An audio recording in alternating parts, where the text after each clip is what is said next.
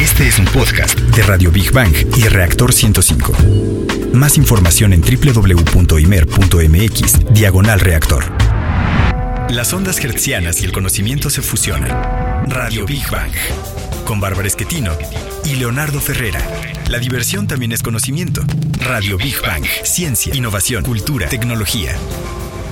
Radio Big Bang. ¡No! ¿No qué? Eso de hacer osos, en verdad que es especialidad en mi vida.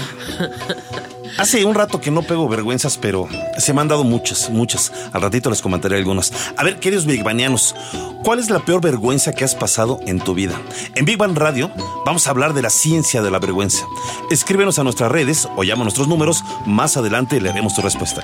Ahora sí, después del berrido que lanzó Leonardo, vamos a saludarlos como Dios manda. ¿Qué tal, amigos? Ya. Es un gusto, como siempre, el saludarlos. Están en el lugar y a la hora indicada. Esto es Big Bang Radio, donde la diversión también es conocimiento. Transmitimos en vivo en Reactor 105 FM y les invitamos, como siempre, a quedarse con nosotros esta hora. Está garantizado que van a aprender algo nuevo de una manera ágil y divertida. Y les saludamos con el gusto de siempre, Bárbara Esquetino y Leonardo Ferrera. ¿Cómo estás, Barbarita? Muy bien, muchas La voz y sonrisa más hermosa del oeste Hombre, radiofónico. más, Queridos gracias. bigbanianos, qué gusto saludarlos. Niño Godzilla, nuestra mascota oficial. ¡Ah! Eso, aquí en primera fila. También saludamos a nuestro corresponsal, Big Barlovsky, el ruso de Rusia. Vete, acércate más. Eso, muchas gracias. A nuestros amigos intrusos, la cúcara voladora y el guiro yafónico. No vinieron hoy. Sí vinieron, ahí están, no se escondan, muchachos. Eso, eso, muy bien. Hay obsequios, recuerden nuestras líneas de contacto 5601-6397, 5601-6399. En Facebook nos encuentras como Big Bang Radio y en Twitter como Big Bang-Radio 1. ¿Y cuál es el mono de hoy, Barbariux? Bueno, pues en nuestra sección Exploradores del Infinito dedicada al universo y su grandeza, hablaremos del opuesto a los hoyos negros. Nos referimos a los hoyos blancos. Hay pruebas de su existencia en el universo. En un momento lo vamos a saber. En la sección Gigante Azul dedicada al planeta Tierra y la importancia de su biodiversidad, vamos a hablar de los animales más longevos a comparación de ellos. El ser humano, pues vive muy poco. También en nuestra sección Materia Gris dedicada a los avances de los laboratorios y los principales proyectos científicos y tecnológicos, hablaremos de la historia de los telescopios y los telescopios de última generación, cuya misión es captar imágenes nunca antes vistas en el universo. En la sección Construyendo Puentes dedicada a los grandes personajes de la historia y los logros del hombre por alcanzar sus sueños, hablaremos de los principales desarrollos científicos y tecnológicos prehispánicos. Te sorprenderá lo tan avanzado que estaban nuestros antepasados. Y para cerrar, como siempre, bien y de buenas, en nuestra sección Divulgando Humor, donde lo más inverosímil, raro, curioso también es ciencia, hablaremos de la ciencia de la vergüenza. Nadie la libra. ¿Cuál es el peor oso que recuerdas en tu vida? ¡No! Ya me acordé. Fue hace unos días con mis hijos. Ahorita nos dices. Ya sé, fue hace unos días, fue hace unos días. Fue espantoso. Nuestro corresponsal el ruso de Rusia nos dice que le subas a tu radio. Vamos a nuestra primera sección. Exploradores del infinito. Bueno, a ver, va la pregunta. Leo, ¿qué opinas de los llamados agujeros negros? Por una parte se me hace fascinante, Barbarita, y por otra parte me da mello. ¿Por qué? Pues, ¿cómo que eso que soluciona todo?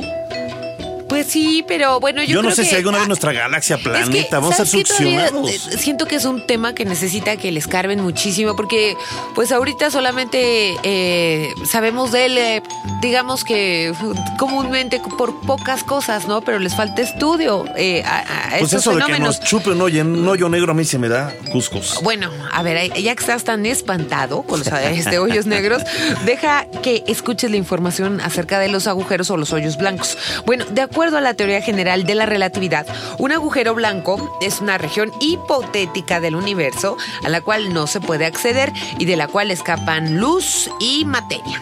Si recordamos nuestras clases de física, un agujero negro es justamente lo opuesto, o sea que absorbe todo lo que se le acerca y un agujero blanco, por el contrario, lo expulsa. O sea, uno chupa y el otro Vomita. Y el otro vomita. Sí, exacto. Venga, eso, Barbarita. Bueno, así es. Los agujeros blancos podrían definirse como lo opuesto a los, a los agujeros negros. Mientras que estos son auténticos dragones, los negros, que no dejan escapar nada, ni siquiera la luz, los agujeros blancos serían un colosal, una colosal erupción de materia y energía. Se trata de un fenómeno hipotético, como decía Barbarita, no observado, pero que puede deducirse de la teoría de la relatividad general de Einstein. Bueno, en el improbable caso de que una nave se acercara a un hoyo blanco, pues sus ocupantes no vivirían para contarla, ¿verdad? No, no Y negro tampoco, o sea. Sí, si el vehículo estuviera totalmente blindado, digamos que pues, se fuera preparado, ¿no? Eh, frente a la emisión de las radiaciones, pues los astronautas experimentarían una progresiva desaceleración. A ver, es como si intentaran, nos puede cualquiera de ustedes biguanianos, ascender por una montaña empinada hasta que quedarse congelados en el espacio-tiempo. Ya, como las películas, ¿no? De que van a agarrar el hielo y se quedan ah, ah, Ah, congelados. Congelados, ¿no? Bueno, así. Un hoyo blanco. Eh, Exactamente, captaste la idea. Bueno, eh, entre los candidatos a agujeros blancos se encuentran los estallidos de, rayo, de rayos gamma. eso creen, Bueno, eso creen. creen. Por eso dije candidatos. Incluso se cree, o bueno, hay algunas teorías que dicen que el Big Bang, eh, pues dio lugar y que dio lugar al universo, podría considerarse como un agujero blanco. Eso Ah, dicen, caray, eso dicen, está Barbarita. muy mafufo, ¿verdad? Bueno, Pero- pues según los investigadores, los agujeros negros pueden eh, explotar, ellos dicen, bueno, algunos, en agujeros blancos. Los cuales, al contrario de los negros, vierten toda su materia, como decíamos, en el espacio. Fíjate, los físicos sugieren que los agujeros negros podrían morir transformándose en su opuesto exacto, o sea, en agujeros blancos, que expulsan explosivamente todo el material tragado por el agujero negro. Para entender mejor cómo podría ocurrir esta transición, vamos a escuchar nuestra siguiente cápsula en voz de Rogelio Castro. Según la teoría publicada en la revista Nature, la transición de un agujero negro a un agujero blanco tendría lugar justo después de la formación inicial del agujero negro, pero debido a que la gravedad dilata el tiempo, los observadores externos lo verían como el agujero negro durante miles de millones de años, dependiendo de su tamaño. Si los autores de la teoría tienen razón, los pequeños agujeros negros que se formaron durante la historia temprana del universo estarían listos ahora para estallar como petardos y podrían ser detectados como rayos cósmicos de alta energía u otros tipos de radiación. Radio Big Bang. Bueno, según dicen los científicos, la teoría podría significar que algunos de los estallidos comúnmente considerados como explosiones de supernova podrían ser en realidad la agonía de pequeños agujeros negros que se formaron poco después del Big Bang. En el 2006 se registró la emisión de un rayo gamma que no se entendía pues eh, dónde se podría haber originado, ya que los 102 segundos de duración que tuvo solo podrían haberse originado a partir de la explosión de una supernova. Pero, como sus defensores dicen, si un hoyo negro aspira materia, tiene que haber una contraparte que haga el efecto contrario. Por lo demás, hasta hace eh, algunas décadas tampoco se creía en la existencia de los hoyos negros. La teoría en verdad es, es alucinante. Sí. Incluso los científicos sugieren que el material absorbido por los agujeros negros en el pasado, fíjate, dicen, podría estar siendo devuelto en el futuro por los agujeros Ah, blancos. caray, eso ya está todavía más Está complicado, muy ¿verdad? Sí. A ver, Toñito, pásanos algo para que entendamos mejor. Sí. ¿Qué dice ¿Cómo Toñito Toño? divulgador Hola, de temas del espacio? A ver, ¿qué onda con los agujeros blancos, Toñito? Pues los agujeros blancos puede ser como una de las nuevas, pues nuevas relativamente, ya tiene bastante tiempo, más de 30 años posiblemente o más. Pero es Este, nuevo, digo, hablar de 30 años es poco, tre- ajá, 30 años es ¿no? poco. Digo, no es más que lo que yo tengo de vida, pero... Ay, el Toñito Ajá. presumiéndonos su pequeñez de tiempo chamacón. de edad. Pero sí, o sea, es que es chistoso que en la ciencia, por ejemplo, cuando se hablan de temas de 100 años para acá, todavía son, o sea, son temas Claro. Es lo que estábamos platicando Digo, eh, bueno. la otra vez, Leo y yo. Es que- como yo estoy muy nuevo Cállate, todavía. Leo. Del 2000 para acá, sí, bueno, yo he notado grandes, grandes avances en todos los rubros, sobre todo en tecnología y en, y en ciencia. Pero es que estamos dando saltos. ¿no? Claro. Y por ejemplo, regresando a eso de los, eh, de los agujeros blancos, también por ejemplo, en ocasiones antes me acuerdo que lleg- llegaron a pensar de que incluso eh, los famosos agujeros de gusano. Ah, pues dicen a que es uno de gusano, ¿no? Ajá, Esa es eh, la teoría, ¿no? eh, sí, que podría ser uno de gusano, Ajá, más bien. Porque, en, bueno, en realidad, por ejemplo, como la diferencia podría llegar a ser que los agujeros negros, como decían, eh, absorbe el agujero negro la energía, bueno, Sí, la materia. sí. Y después, posteriormente, se cree que posiblemente el agujero blanco, bueno, más bien el negro se convierte en un blanco y la expulse en ¿Y el cómo futuro. le hace para, com- o sea, es como... Pues, eh, puede ser que dentro del agujero negro, como todavía no se sabe realmente qué es lo que pueda pasar, puede haber algún cambio que lo fuera transformando. Por eso todavía no se puede saber exactamente si los agujeros blancos existan. Matemáticamente existen, sí. Ajá. Pero eh, físicamente no los Pero, no a ver, esto puede significa como- que el, que el, el- el universo eh, en verdad eh, es, es infinito. ¿En qué sentido me refiero? A que comes, expulsas y nace algo nuevo, finalmente. Claro, y aparte que realmente todavía no lo conocemos en su, en su totalidad. Puede ser que hay muchas otras singularidades en el espacio que ni siquiera sepamos que existen y ahí están. Eh, A mí me llama mucho la atención lo que acabas de decir. Es que dicen, matemáticamente lo podemos representar, pero pues yo me imagino como las matemáticas dejas un espacio en blanco. ¿O cómo? O sea, ¿cómo se representa? Bueno, más que nada, por ejemplo, por la deformación que, que ocurre con la gravedad. O sea, un agujero negro en, donde está en la zona del espacio, hay muchas deformaciones, tanto de energía como de materia, en esas zonas. Los agujeros blancos, por así decirlo, matemáticamente aparecen los mismos resultados. Bueno, casi los mismos resultados. Entonces se puede definir que va, va como por ahí. Ah, ok. Y realmente cuando... eh, ¿Cómo explicarlo? Am, es que sí es un poco Sí, es, complicado. o sea, es que sí está Pero- a complicado. ver, Toñito, te paso aquí. A ver. Digo, realmente las, ecua- las ecuaciones de las singularidades en el espacio son... Digo, Sí, o sea, No, estamos se elevó, hablando de Toño. No, muchísimas se elevó, Toño. dimensiones, por lo que estás diciendo, ¿no? Pero dejémoslo así, que matemáticamente se o sea, cuando hay, cuando no se puede llegar a una solución, ahí es cuando no hay una solución es cuando dicen, ah, ok, aquí hay algo que está afectando a nuestra Pero a ver, ahí te va, Ah, ya, ahí ya, te va ya. de otra forma, eh, más este coloquial. Si fuéramos resultado de un escupitajo Ay, qué un- del universo, espérame, Ajá. a lo mejor somos resultados de algo que se De expulsó. un desecho del universo. A lo mejor somos resultados de un escupitajo del universo. Bueno, un desecho, ¿no podrías decirlo? Somos un desecho Pues, del pues universo. no que el blanco vomita todo, lo escupe Puede ser. finalmente, Pues, ¿no? puede pero, pero estaba en la diferencia de agujeros blancos y negros. Sí. Este, entonces, el, por así decirlo, el negro se convierte en blanco y así.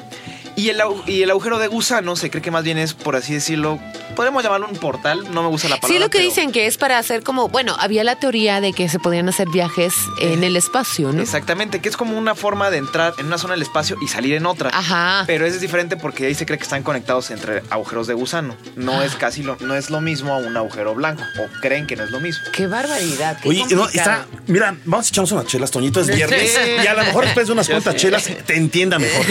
Ah, no es cierto, muchas gracias. Oye, rápido, Toñito. Este, el, el peor oso, la peor vergüenza que hayas hecho en tu vida que recuerdes. Una, una, rápido, rápido. Pues muchas, pero bueno, recientemente apenas cuando vi una película de Cineteca, se me cayeron las... Iba caminando, o sea, a mi lugar estaba la sala llena, me tropecé y tiré la mitad de las palomitas y le cayeron así en todo. ¿Ves cómo? Ah, Fuiste un hoyo blanco, Toño. Fuiste un hoyo blanco. Muy bien. Bueno, Gracias, Toñito. Te mandamos muchas, un abrazo muchas enorme. gracias, Toñito. Y vamos a concluir la sección Exploradores del Infinito con Big Bang al momento. Bueno, lamentablemente la propuesta de los agujeros blancos sigue estando en el terreno de las especulaciones científicas. Bueno, como dijimos, solo es una hipótesis que estos astrónomos y algunos estudiosos proponen y que eh, al día de hoy solo se queda en eso, solamente pues en una hipótesis. Bueno, el niño Godzilla nos dice que vayamos a nuestra siguiente sección. Gigante azul. A ver, Leo, a ver, Leo, ¿qué animal admiras o crees que pues es el más viejo de este planeta? Shrek. No sé. y tu cara. Ay, Dios y tu mío, cara. yo así de qué. ¿Me Ya. echaste ojos? Sí, de, de bueno. agujero blanco, Ya, pues, ¿eh? Ponte serio.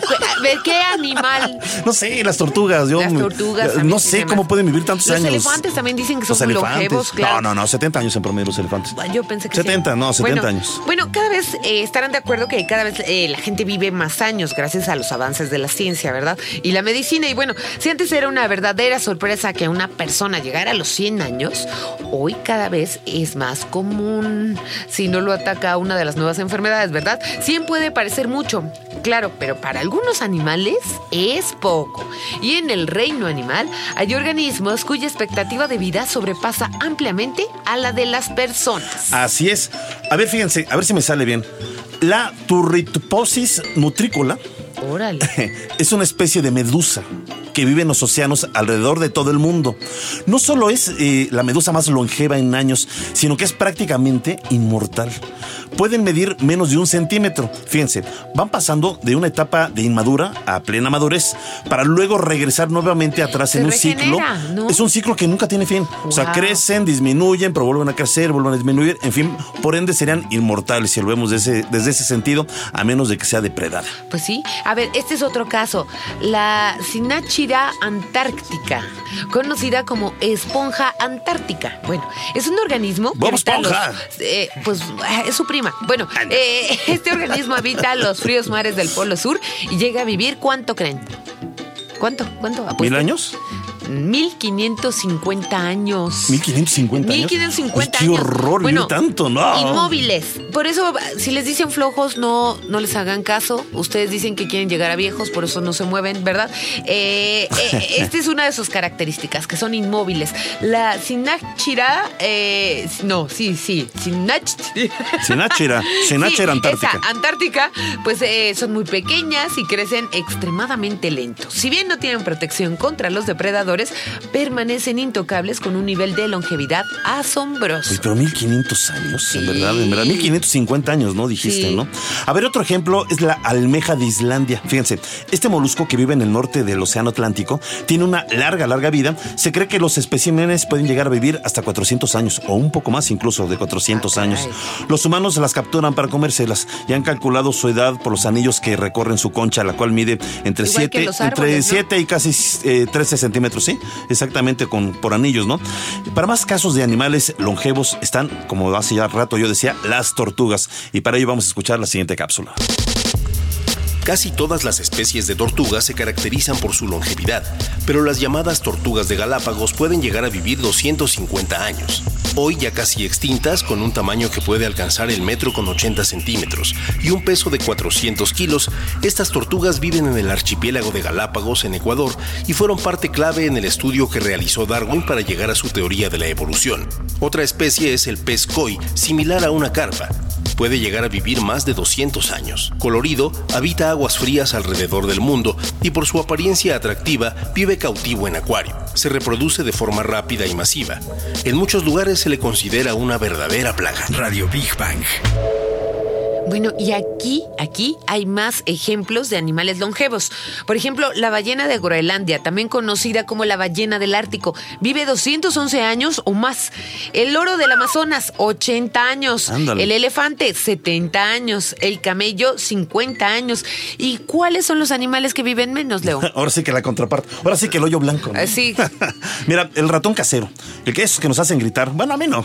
A muchas mujeres. ¡ah! Cuando lo ves en la cocina, tiene un periodo de vida en promedio de cuatro años. Los que llegan a viejos, ¿eh? ¿Y las cuatro años. ratas, lo mismo? No, ¿Verdad? no, las ratas llegan a vivir un poco más. Ah, sí, hijos. Cinco seis años. Ok. Bueno, la mosca doméstica, ¿cuánto creen que llega a vivir? No. De 10 y si le va bien, hasta 14 días. Ok. Bueno, no es que eres un ranazo de aquellos, ¿no? Un, un matamoscasos, ¿no? Sí, pues, bueno, sí, el mosquito común, 8 días. Y los que más llegan a vivir, hasta 30 días. Pues sí. Pero, a ver, ¿por qué hay animales que viven tanto? ¿Podríamos alguna vez los seres humanos vivir tantos años como estos animales que hemos comentado? Vamos con Iván Zúñiga, divulgador ambiental. Querido Iván, ¿cómo estás, amigo?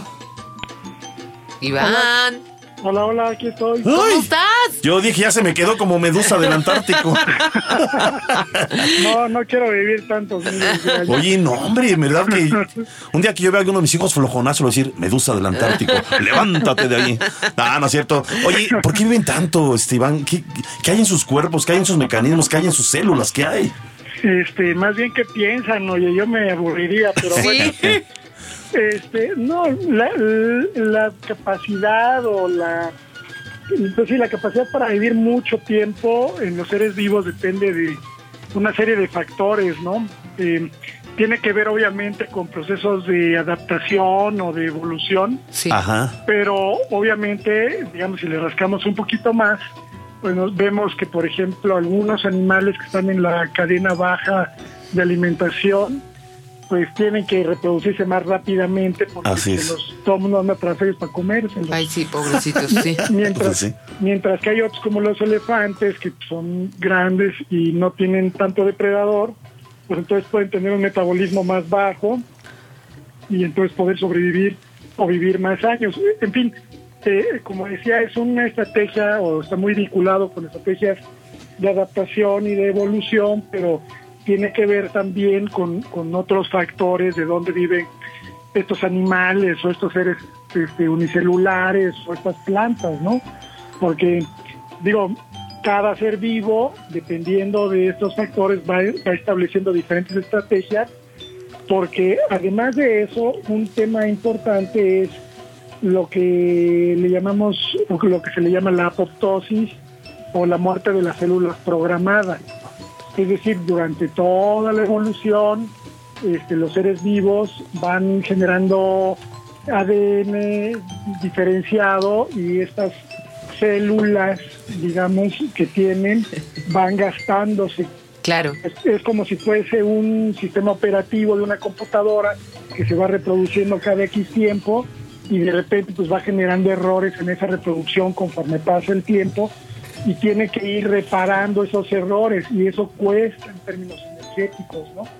Entonces, digamos que los, los seres vivos, en este caso los animales, generan este, estas, esta diferenciación en edades de vida, dependiendo también de la, de la programación de su propia ADN, de sus propias células. Y digamos que van, si les cuesta mucho trabajo, pues ir, ir solventando estos errores de sus células y demás, pues viven menos tiempo, porque eso significa que se reproducen más rápidamente, viven menos tiempo y digamos que cumplen un ciclo de vida más rápido. Pero a ver, mi querido Iván, ¿tú crees que los seres humanos en algún momento podremos llegar a vivir muchos más años? O sea, es decir, a lo mejor 200, 250 años como la tortuga. O sea, si nuestro eh, sistema evolutivo el eh, sigue, sigue avanzando. El ADN del ser humano está efectivamente programado, igual que el de todos los seres vivos, para tener pues, cierta, cierto periodo de vida, pues. Y si nosotros vamos, por ejemplo, a las estadísticas eh, socioeconómicas de, la humanidad, eh, vemos que hace 50, 70 años el promedio de vida pues era de Sí. 50 años. Pero era por la- Exacto. no, o hasta menos. Y, en la y- época era lo era de que 30, 40. no, pero era lo que yo comentaba con Leo, que pues a lo mejor hasta los abuelos supieron que se casaron muy muy jóvenes, muchos de ellos 12, menores de 13 edad. años ya empezaron a tener Exacto, porque pues no rebasaban cierta esperanza de vida, ¿no? Bueno, pero porque tenía que ver con, no nada más con la parte, digamos, de programación celular. Las enfermedades y las guerras. este, tenía más que ver con temas sociales, ¿no? Pero lo que voy es biológicamente, Sí. el ser humano sí tiene una programación en su ADN que le permite vivir hasta cierto tiempo, estirándolo mucho, pues. Pero si nos comparamos con esas 85, medusas o 90 esponjas años. que hablamos, pues somos como la mosca de, de la naturaleza. Es decir, no vivimos nada a comparación de, de estos organismos que comentamos. ¿no? Digo No, yo, bueno, pero, pero de nuevo, o sea, el ser humano ha tenido una estrategia de adaptación distinta Sí. de una Eso. medusa o de un mosquito Claro. o de una este, pues, lagartija. incluso los Pues, animales de compañía del ser humano ya están viviendo más. Así es, y el, el mismo ser humano, conforme vamos evitando enfermedades y, y demás, vamos también, digamos, mejorando la calidad de- del ADN. Exacto. Eso genera menos errores en la reproducción de nuestras células en el tiempo y nos permite vivir más Sí, años. sí, Qué es verdad. interesante, en Entonces, verdad. Entonces, efectivamente, el ser humano, pues yo creo que puede aspirar a vivir a lo mejor, como ya se prevé, hasta los 110, 120 años, Sí. en pocas décadas más, de- porque... 120 ya años. estamos- ¡Zafo, mi Iván! No, bueno, mira, Yo no quiero. Lo único rescatable yo ya para de- yo antes de despedirme es que no, lo importante no es cuántos años vivas, sino cómo los vivas, ¿no? Así es, así es. Y, y las, las nuevas tecnologías en, en temas de salud lo que están apuntando es a, a dilatar esos problemas este, o esos errores que se generan en la reproducción de las células para que todos los órganos puedan mantenerse en mejores condiciones y puedas acceder a más años de vida. Pero Exacto. eso todavía lo estamos, o está en veremos, ¿no? Pues, ay, mi querido Iván, muchísimas gracias. Ya sabes, ¿no? Es un tirano el tiempo, pero después nos echamos una platicadita, ¿no? y, y- En 120 años. no, Volvemos a no. Iván, Iván, mil gracias. Amigo, te es amigo de corazón. te mandamos este un abrazo programa. enorme. Gracias, mucho, gracias. Un abrazote. Gracias. Y vamos a concluir la sección Gigante Azul con Big Bang al momento. Bueno, ¿saben cuánto vivían los dinosaurios? Bueno, pues la esperanza de vida, no. Eh, según la especie, era de 30 a 50 años de edad. Está bien, ¿no? Pues sí, Digo, grandotes, pero grandotes. pues aguantaban. Sí, sí, bueno, sí. Pero, pero fíjate, hay una especie de dinosaurio que se sabe que llegaba a alcanzar los 70 años de edad en esa época. De acuerdo con los investigadores, eran los que más vivían 70 años. Y se trata del brontosaurio de cuello largo. Bueno, antes de ir a nuestra siguiente sección, vamos con nuestros fans, nuestros queridos Big Balianos. No, vamos a la rapidísimo. Ay, primero me anda cierto. Oigan, regañando Oigan, y ¿saben ay. qué? Sí, cierto. Hay un proyecto, déjenme decirles, buenísimo es tratar de salvar al cañón del sumidero. Pero déjenme decirles que eh, eh, hace un poco estuvimos por cuestiones de trabajo, Barbarita. y es una estaba pena. muy sucio, sucio, ¿Cómo lo sucio. viste? ¿Cómo lo viste? ah, pues yo horriblemente sucio, estaba terriblemente descuidado y la verdad es que da pena no solamente con, con nosotros como turistas mexicanos, ¿no? Que no somos de Chiapas, sino con los extranjeros, ¿no? Bueno, pues hay un grupo de jóvenes mexicanos, son apasionados de la ecología y también de los videojuegos. Y está con nosotros Mauricio eh, Bertelli. Sí, Mauricio Bertelli. Mi querido Mauricio, ¿nos escuchas? Platícanos de este proyecto para tratar de salvar el cañón del sumidero. A ver, este proyecto de jóvenes, por favor.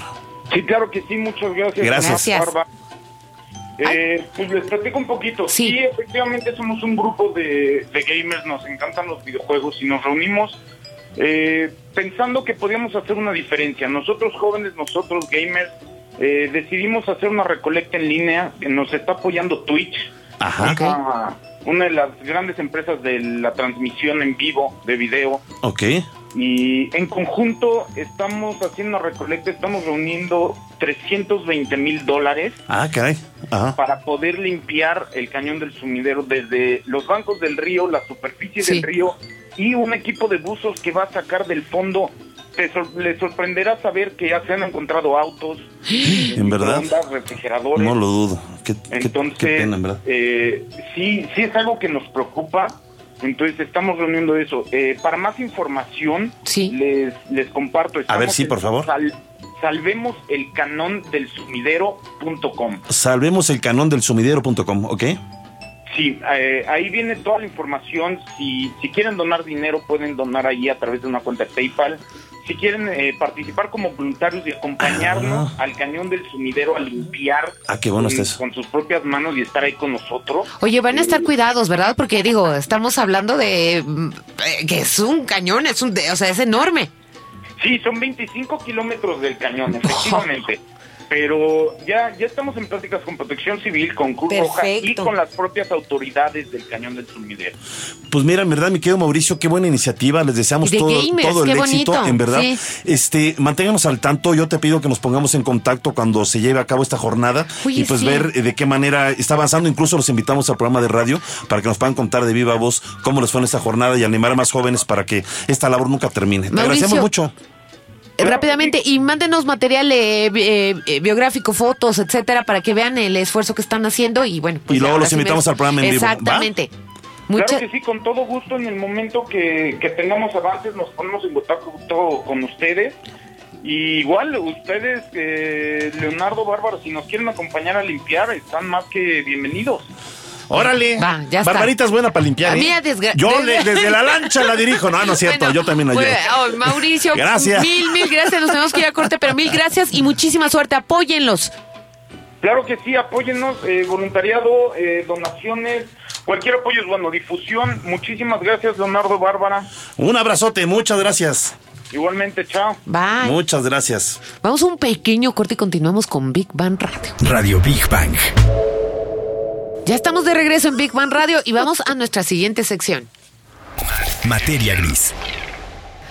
A ver, mi querido Leo, ¿has visto algún planeta en un telescopio? Sí. ¿Sí? He ¿Cuál? visto Venus.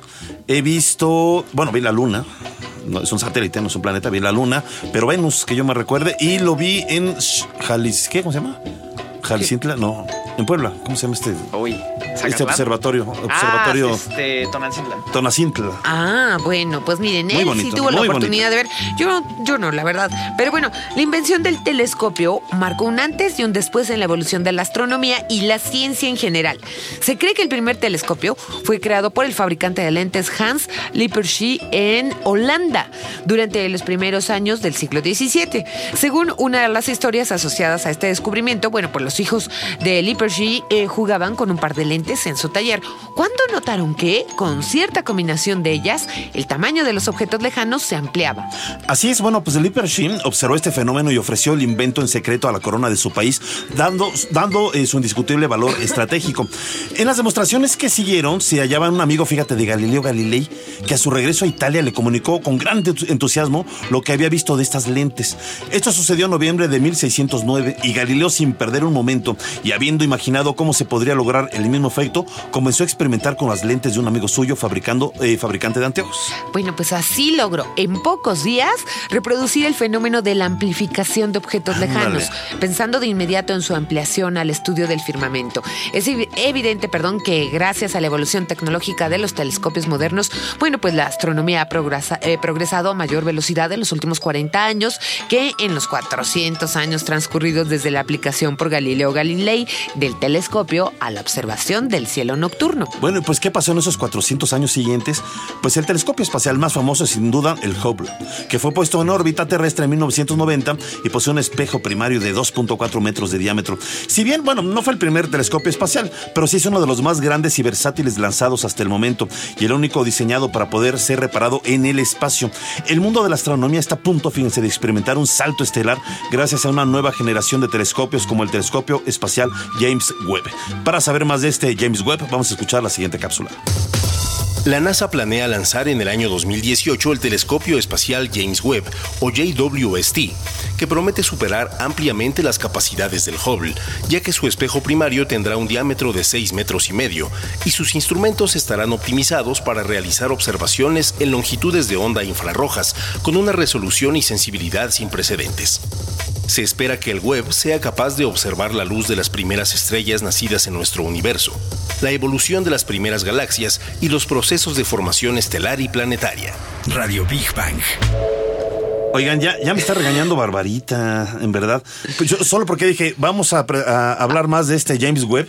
¿Cómo que vamos a hablar de este James Webb? Pues, De- del telescopio James Webb, eh, del sí, del telescopio James Webb. Por eso, no me voy a pues, yo lo dije como muy mi cuate, como, vamos con este ya. James Webb. Sigue con la información. Bueno, pues ya. Bueno, pues hay otro telescopio de última generación, es el European Extremely Large Telescope, Órale. que previsiblemente estará listo en el año 2018. Su lente de 40 metros de diámetro dará más datos de la composición atmosférica de planetas muy lejanos a la Tierra. Y bueno, la construcción del telescopio más grande del mundo, ¿saben dónde estará? Ya lo mencionamos en algún programa en Big Bang Radio. Si ustedes sí nos escucharon, acertaron. Es en Chile y ha sido bautizado como el telescopio gigante de Magallanes. Entre sus objetivos principales está saber cómo se formaron las estrellas y planetas. Y para conocer más de la importancia de los telescopios, regresamos con nuestro querido amigo Toño Yedeas, al que no dejamos marchar de la cabina hasta que nos hablara acerca de este tema. Háblanos del James Webb. Bueno, cha- chanfle, de verdad. Oye, qué maravilla. A ti te encantan los telescopios, tú tienes, ¿no? De hecho, es como que mi tema favorito de la ¿Sí? astronomía, justamente los Vámonos. telescopios, desde cómo surgieron hasta cómo es hoy en día.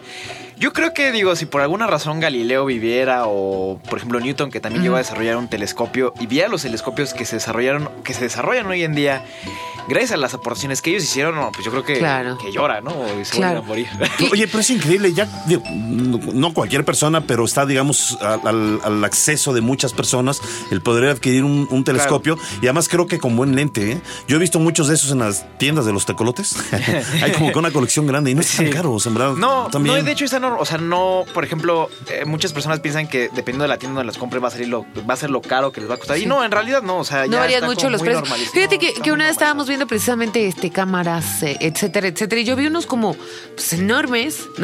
Ah, digo, en 10 mil pesos. Claro, bueno, también dependiendo. yo pensé del que costaba como la casa entera o algo así, ¿no? No, no, sí, bueno, ya hay Hay unos que telescopios. sí. Ajá, por ejemplo, yo- un telescopio como para empezar a, eh, a ver la Luna, Saturno, Júpiter, eh, como Lo lo, básico, básico, que hay, ajá.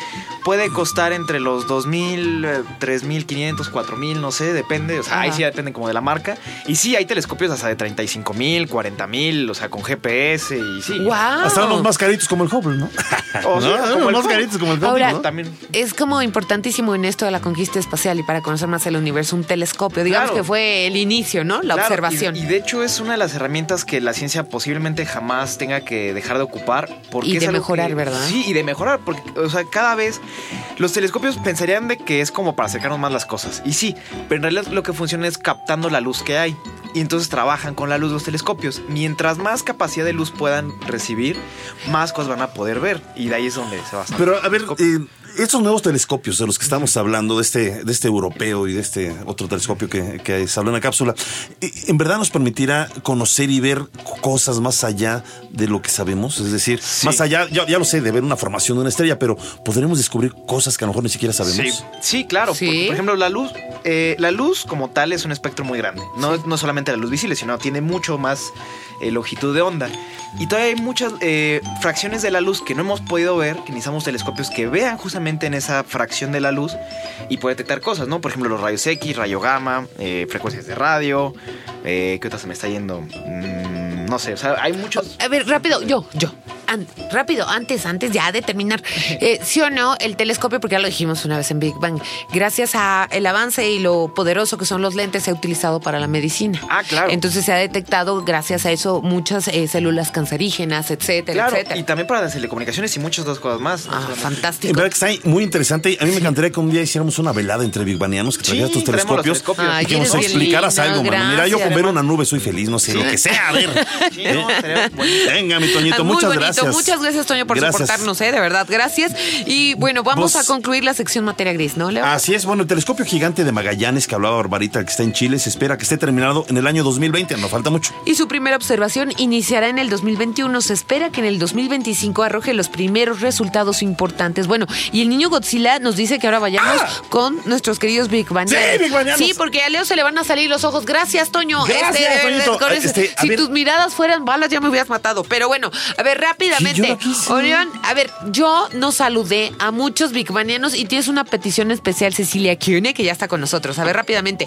Eh, Armando Panzas, Vic Olvera, Slim Pixie, Leo Wookies, Orión ZX, siempre reportándose. Gracias. Joel Medina, Raúl Lara, Jorge Isaac eh, Mérida, Bernardo Hernández, Verónica Garfias, Asian en Twitter, el Dios del Rock, eh, Helmax76, Huela Legión, Yajos Oguicho, Francis 4263, Lamaus, Iscoatl eh, 666, Luis Luis Kiss 1, Falso Profeta, Dark Place, Connie, Leviatán, Pedro Torres, S. Púas, Comaquino, Francisco López, Omar Márquez Chávez, Lo Muñoz, Adriana Dimar y Gasparín. Ahora sí, vamos a nuestra siguiente sección y al final voy a leer todos sus comentarios acerca de la peor vergüenza que han pasado. Eso, Gracias. eso. Construyendo puentes. A ver, Barbarita, ¿qué adelanto científico-tecnológico admiras más de las culturas prehispánicas? Pues yo ya te lo había comentado que la domesticación del maíz, pero Ah, también claro. hablando ahorita de Pues de eso voy astronomía. a hablar, sí, tú también. Ahí, ahí te va, fíjate, A ahí te ver, va, ahí te va. Ajá. Aunque el origen del maíz, tal y como se conoce hoy, sigue siendo un misterio, fíjate, todo parece indicar que originalmente fue una planta, una plantita ¿eh? silvestre muy pequeña, que nuestros antepasados cruzaron y seleccionaron hasta conseguir una variedad que sirviera eh, como base de lo que fue la alimentación y sigue siendo de la alimentación.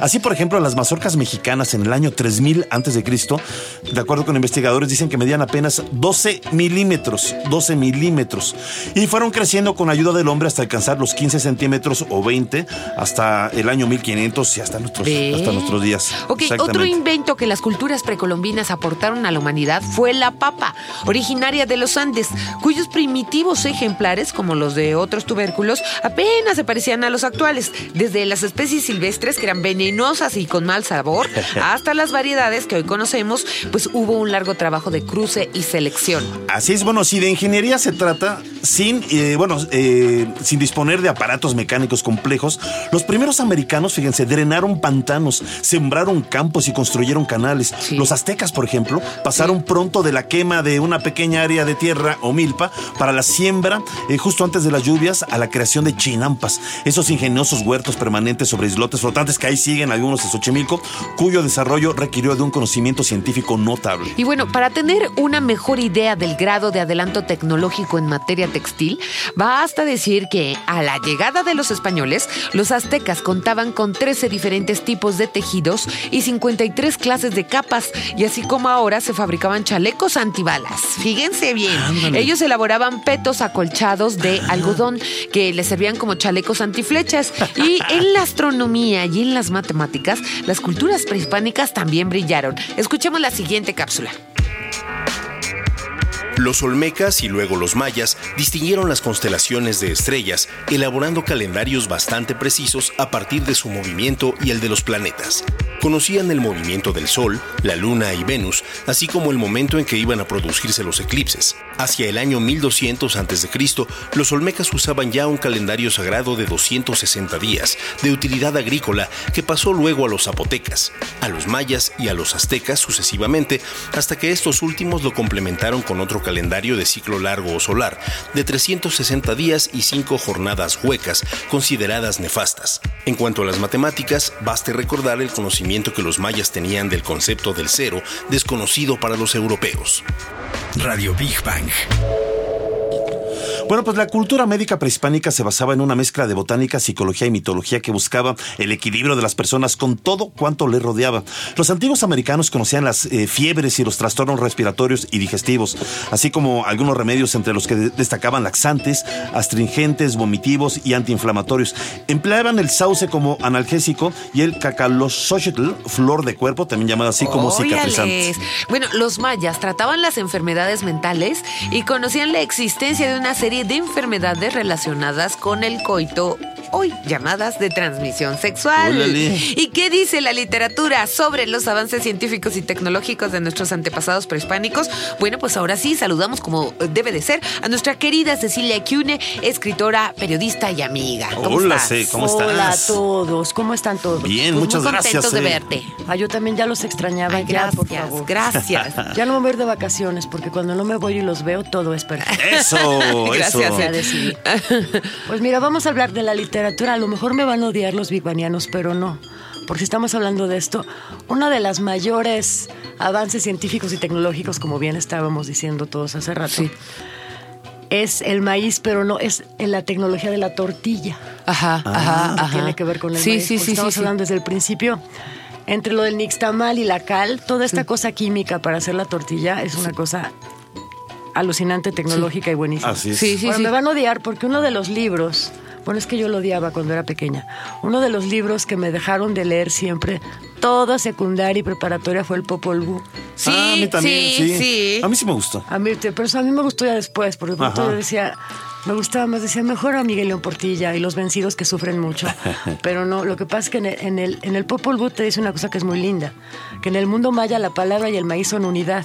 Ándale. O sea, en el mundo maya, en un principio, en, un, en el principio maya, así como diremos en la, en la Biblia, la palabra y el maíz fueron lo primero. Ajá. Para hoy ambos han sido deformados. La primera para dar sentido a la simulación, que no sofocan el progreso involutivo, y el segundo para producir más y más en un mundo que ahora es desperdicio. Sí, sí. Pero ah, después, en un principio, fue el maíz y la palabra, y los hombres, según el Popol Vuh, estaban hechos de maíz. Ah, caray. Y eso les voy a, les voy a re- un cachitito. Ajá. Y se cuentan que el maíz viene de allá arriba y que al comienzo pertenecía a la dueña del lugar, a la dueña de la montaña que vivía allá en una cueva. En aquella época la gente tenía mucha hambre y entonces vieron salir a las hormigas de la cueva de la dueña y las vieron salir con granos de maíz sobre sus espaldas.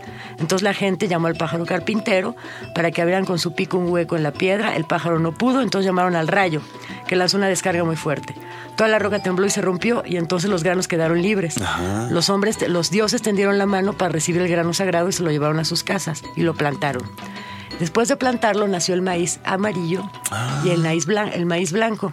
Entonces, con sangre de los dioses y la, y la masa, que la masa de maíz que hicieron entre el blanco y el amarillo, crearon a los hombres. Sí. Ah, Qué caray. bonito. Que eso es muy bonito. Sí. Entonces, pueden leer el Popol Vuh y los que todavía vayan en prepa van a ser muy felices. porque- Es un- a mí es un libro que sí me Eh, gusta. está precioso. Y es para sí. leerlo eh, muchas Pero veces. sabes que sí, exacto, hay que Pero sí. leerlo como para, para entenderle Además, bien, además, ¿verdad? luego el maíz y el hombre y todo eso es, llega siendo, viene siendo, como dicen, el espíritu guardián. Oh, y ahora, wow. Y les voy a decir otro, que es un libro de Miguel Ángel, de este premio Nobel maravilloso, que se llama Hombres de Maíz, es del escritor guatemalteco que se llama Miguel Ángel Asturias. Ok. Ajá. Que nosotros lo conocemos siempre como el dictador, ¿no? Tienen, tiene un libro que se llama El dictador, Miguel. Ángel Asturias. Pero este, este lo publica en el 49 y el título hace referencia justo al mito del Popol Vuh. Pero es una novela, está escrita en seis partes. Entonces cada uno explora el contraste entre las costumbres tradicionales de los indígenas y las de una sociedad que está en pleno proceso de modernización. Ok. O sea, Está hazte muy de bueno como que este está- choque, ¿no? si está entrando a, las, a los mitos y a lo que era lo contemporáneo en los 50, que ya no es lo contemporáneo.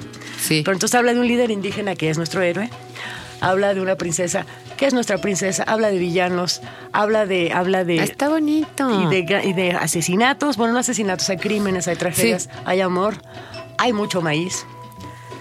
Y habla y que también habla de los espíritus guardianes y el nahualismo. Ah, qué interesante. Oye, hay que hacer, ¿sabes qué? Hay que hacer un, un tema luego hablar de nahualismos muy interesante, ¿eh? Todo- Sí, todo oye, esto, ¿no? sí, sí. Ay, rápidamente, nada más quedó. Es que un amigo, un Sí, amigo radio escucha, te está buscando desde. ¿Te acuerdas que hablamos de, eh, de literatura relacionada con animales? Pues sí. Ok, entonces está buscando más recomendaciones de libros de animales que le podemos dar tu Facebook para que se Sí, ponga le en. dar mi Facebook. Y para empezar, te, te lo digo desde aquí. Sí. Que agarre, la- agarre. Que, Sí, esto es para. Ajax Pues estamos hablando de animales Rojas. de garra, garra.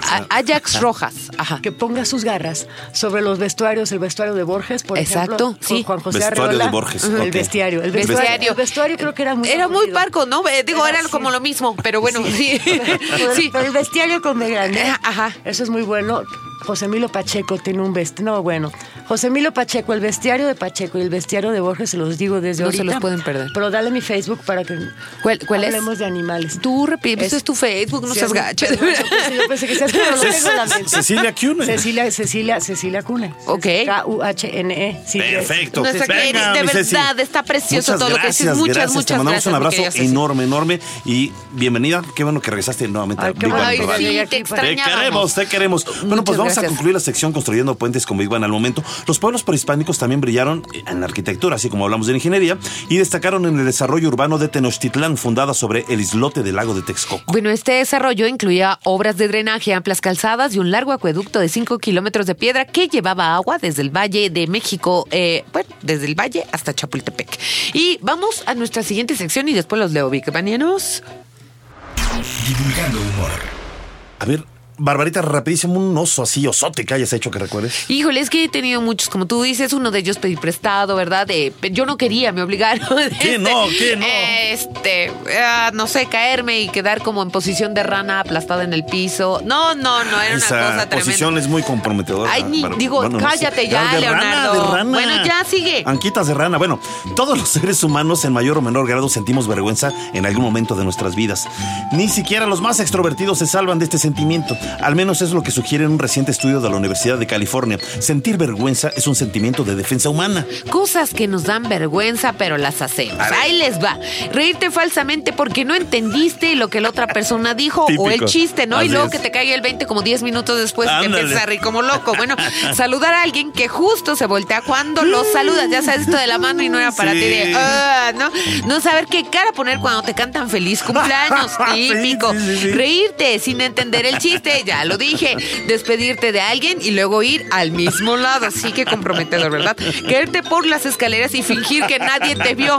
O como en mi caso, gritar como loca y no era para tanto, ¿verdad? Bueno, mandar sin querer un emoticón romántico a la persona equivocada. Ay, qué susto. Que puede incluir su mamá, ¿verdad? Yo, yo no he mandado, pero me han, me han llegado unos ¿Me han dicho? extraños. Me han dicho, me han dicho. A ver, cosas que te dan vergüenza pedir cuando vas a la farmacia.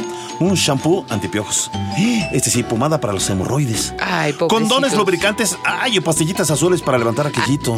No, las Su- pastillas no, pero sí celebren que se cuiden, ¿no? Que usen preservativos, de verdad. Que Sí. no tenga vergüenza. Es más, todos deberíamos de Oye. aplaudir en una farmacia. ¡Bravo! ¡Bravo! Pedir supositorios. ¿Pedo un supositorio, Ay, por favor? Pero pueden ser para bebés. Bueno, supositorios laxantes, no, porque hay para bebés y hay para adultos. Dime uno grandote porque... A ver, laxantes y cualquier cosa relacionada con nuestro aparato digestivo. Oye, ¿y, y qué tal eh, de aquellas cosas que todos hacemos pero nos da vergüenza admitir? A ver. Ah, bueno, por ejemplo, espiar los perfiles ajenos de las redes sociales. Bueno, lo chismoso no se nos quita, ¿verdad? Y Ah, o sea, no se nos quita, No ¿eh? se nos quita. O sea, conste que Bueno. entraste en primera persona. Aguas, ¿eh? Con lo que voy a decir. Y muy especialmente si se trata de esa persona que nos gusta. Ah, o sea, no Eso has sí, espiado, a la hora de la verdad, cálmate, a la hora de la verdad, no negaremos un, lo negaremos más bien una y mil veces. Espiar las redes sociales de tu pareja o de la persona que te gusta. Hablar solo en voz alta. Ver programas de los llamados telebasura. Ay, a mí sí me gustan, la neta. ¿Y qué? Oh. ¿Y qué descubrieron un grupo de científicos sobre la vergüenza? Vamos a escuchar la siguiente cápsula. En el estudio, realizado en colaboración con científicos de Estados Unidos, India e Israel, han llegado a la conclusión de que la vergüenza es un sentimiento evolutivo usado como defensa del ser humano, cuya función sería evitar daños sociales. En otras palabras, sentir vergüenza nos ayudaría a mantener unas buenas relaciones sociales con potenciales socios, ya sean posibles parejas, amigos, aliados. Es decir, sentimos vergüenza de algunas palabras o actos, y todo a raíz de la imagen que podemos dar a los demás sobre nosotros. Si no existiera la vergüenza y como consecuencia el pedir perdón, tendríamos problemas en nuestras relaciones intrapersonales. Radio Big Bang. Inter, A ver, Inter, ahora Inter, va- Inter. vamos a la parte opuesta. ¿Qué? Acciones que demuestran que has perdido la vergüenza con tu pareja. A ver, por ejemplo, hay momentos en los que ya no necesitas hablar cuando estás juntos. O sea, no, No O sea, te ya echan no, hay, no hay compromiso. Otro, se les olvida cerrar la puerta del baño. Ay, caray. eso no está como bien, ¿no? Los gases ya no son un problema de contener. Bueno, se han dicen que es la prueba del amor, ¿no? Bueno, se han visto. ¿Cómo estás, mi amor? Bien, muchas gracias. Ay, tú. Bien, muchas gracias. Bueno, a ver, ahí, ahí les va otra. Se han visto y cuidado en sus peores estados de ebriedad. Ah, sí. O sea, él y ella borrachos. No, yo creo que uno cuida al otro, ¿no? Ah. Ya, mi amor, por Sí, favor. ok, ya, ok, el perico, ahí les va ok. el chiste. Ok, no les molesta verse recién levantados o sin arreglar. O Nos sea, ya espantamos perdieron todos, como que la... sí. Eh, me vale, ¿no? Conocen los famosos con los que tu pareja desea una noche de pasión y han llegado a un acuerdo mutuo. Él puede soñar con Megan Fox y ella puede imaginar su vida al lado de Johnny Depp. Al fin que no los van a pelar. Pero o sea. tienen confianza de contar con qué famosos desearían tener una noche de pasión y no lo toman a mal. ¿Y saben por qué? Hay que ser realistas. Las probabilidades de que ocurra son nulas. Exactamente. Nulas. Por eso sí, mi amor, sueña con quien quieras. Ok, también no tienen pena de que la pareja los vea en ropa interior de abuela, ¿verdad? No, yo ahí sí no. Ya, yo, ya, ya, ya no les yo da por pena. de esas tangas tipo. Ay, eh, qué horror. Marca elefantito. Ay, qué horror. No, bueno. Ay, no. Bueno, ya no le da pena decir que la comida les cayó mal. Lo único que importa es que se la pasan bien, que saben que su amor es para toda la vida y que seguirán siendo felices. Ahora vamos a ver qué dicen los Big Banianos. Lo prometido es deuda. Ya nos están escribiendo. Oye, gracias, Enrique Aguilar, mi querido güero poeta. Este, tuiteaste la dirección de la- del cañón del sumidero. Bueno, Yedra MRCD, recuerdos reprimidos, dijo.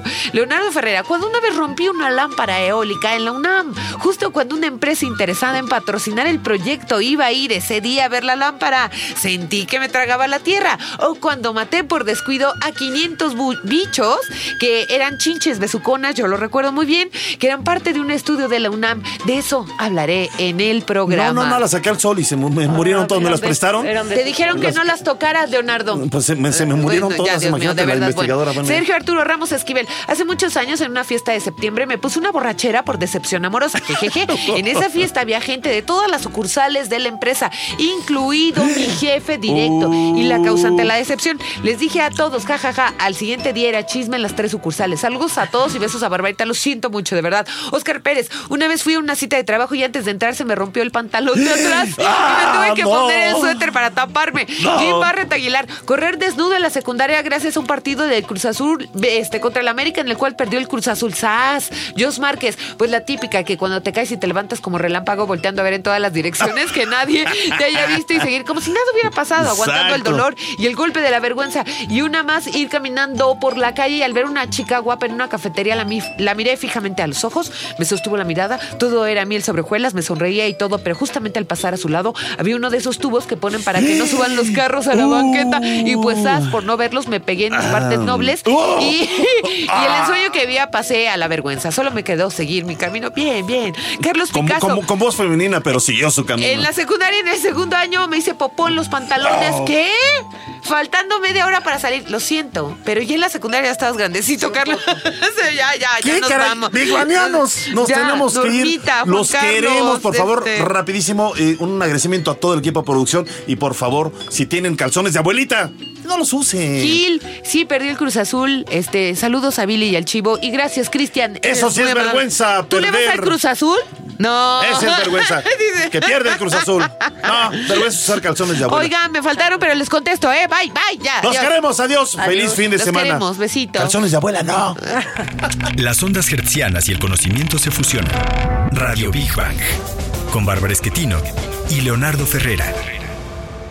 Radio Big Bang. Esto fue un podcast de Radio Big Bang y Reactor 105. Más información en www.imer.mx, diagonal reactor.